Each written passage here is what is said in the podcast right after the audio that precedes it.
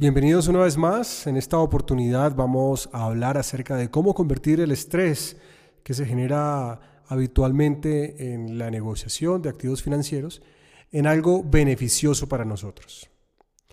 Ya en ocasiones anteriores hemos hablado acerca de la imposibilidad de eliminar el estrés. Y es que si nosotros trabajamos de una manera apasionada en nuestra profesión, vamos a sentir el mismo estrés que siente un deportista o que siente otro tipo de profesional en su día a día.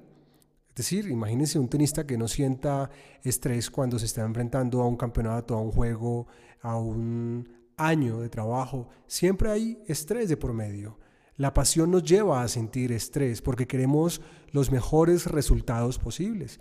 Queremos evitar cometer errores y aunque estos aparezcan eh, de manera frecuente, a veces por errores conscientes o inconscientes, lo cierto es que con cabeza fría eh, ningún profesional quiere dar malos resultados. Así que el estrés pues será algo con lo que tendremos que convivir.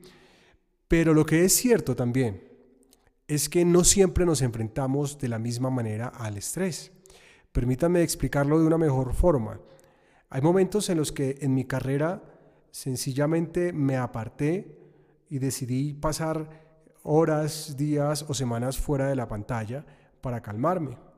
En algunos otros momentos también sentí la necesidad de hablar con otras personas acerca de lo que me estaba ocurriendo y recibir sus consejos, ya sea que esas personas fueran traders o no, pero necesitaba una luz de alguien que viera los toros desde la barrera, por decirlo de alguna manera.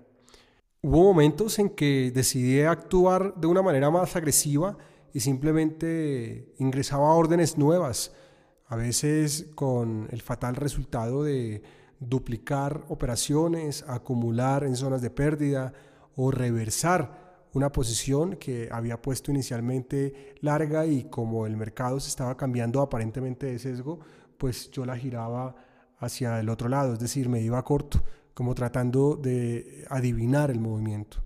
En fin, hay muchas formas de reacción. Lo que hace que el estrés se convierta en algo positivo es que nosotros identifiquemos las mejores prácticas que hayamos tenido para manejar ese estrés.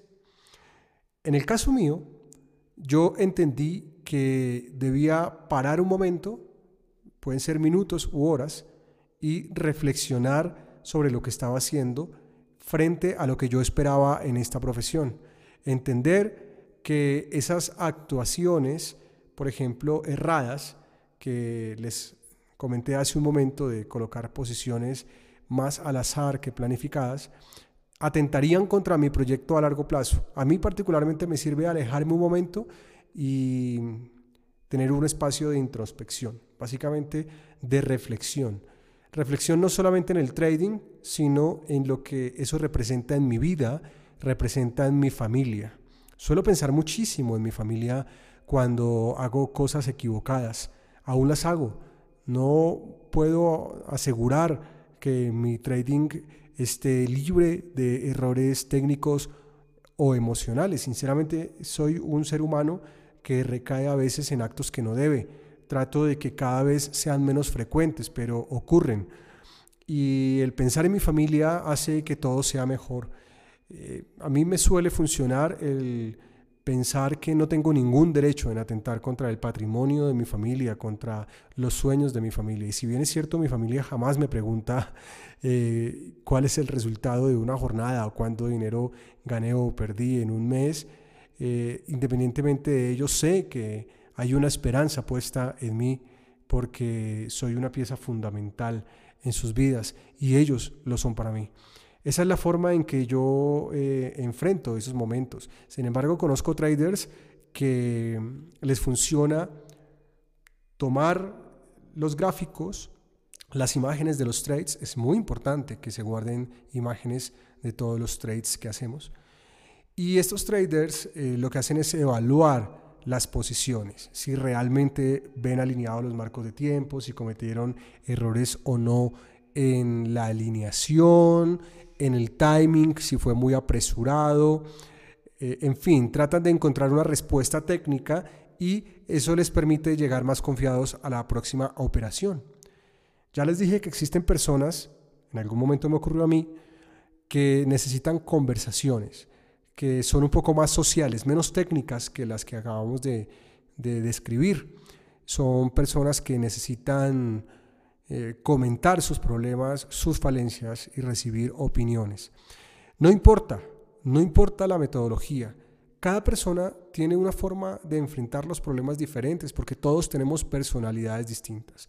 Pero mi invitación en este audio es que en realidad entendamos cuáles son los mejores actos. Y de ahora en adelante, cuando sintamos eh, situaciones de estrés, cuando la temperatura emocional comience a cambiar, cuando sintamos que no estamos actuando eh, correctamente o sobre todo que el cuerpo nos envía mensajes claros de que la mente se está envenenando, está a punto de cometer actos eh, irresponsables o no adecuados, pues nosotros eh, utilicemos esa misma metodología. Si a mí me funciona hacer ese momento de introspección, pues realmente no hago mucho revisando los gráficos. Yo llevo demasiados años en esta profesión y sé exactamente lo que tengo que buscar, así que eh, revisar un gráfico a veces para mí ya no es tan útil. Durante muchos años lo fue, pero ya no es tan útil porque eh, tengo en mi cabeza cuáles son los patrones que debo negociar, que no siempre funcionan, por supuesto. Eh, esto es un negocio de probabilidades, pero sé que si lo repito frecuentemente voy a tener un resultado interesante. Pero ponerme a, revisar eh, gráficos, pues voy a encontrar las mismas conclusiones de siempre. hablar con personas sobre mis resultados ya no me es beneficioso porque he entendido que mis conversaciones conmigo mismo son más funcionales. Los invito a que ustedes describan esos actos que han tenido en los últimos meses eh, cuando se han enfrentado a situaciones de estrés, detállenlos muy bien y califíquenlos. Coloquen cuáles son los que más les han funcionado. Si quieren, hagan una lista y denle un orden. Eh, y los dos primeros pueden ser, incluso el primero, podrían concentrarse solo en esto eh, podría ser la herramienta, la estrategia para afrontar los momentos de estrés. Si hacen esto, van a afrontar el estrés de la manera más efectiva, siempre. Y el estrés puede convertirse en un momento de aprendizaje, puede convertirse en una herramienta de éxito. Quiero que lo tengan siempre presente. No hay forma de eliminarlo, no hay forma de ser super traders, no hay forma de ser superhéroes, superhumanos en realidad seguimos siendo seres humanos con muchos errores. Lo que vamos a intentar poco a poco es cometer cada vez menos errores para que nuestro trading llegue a un nivel profesional.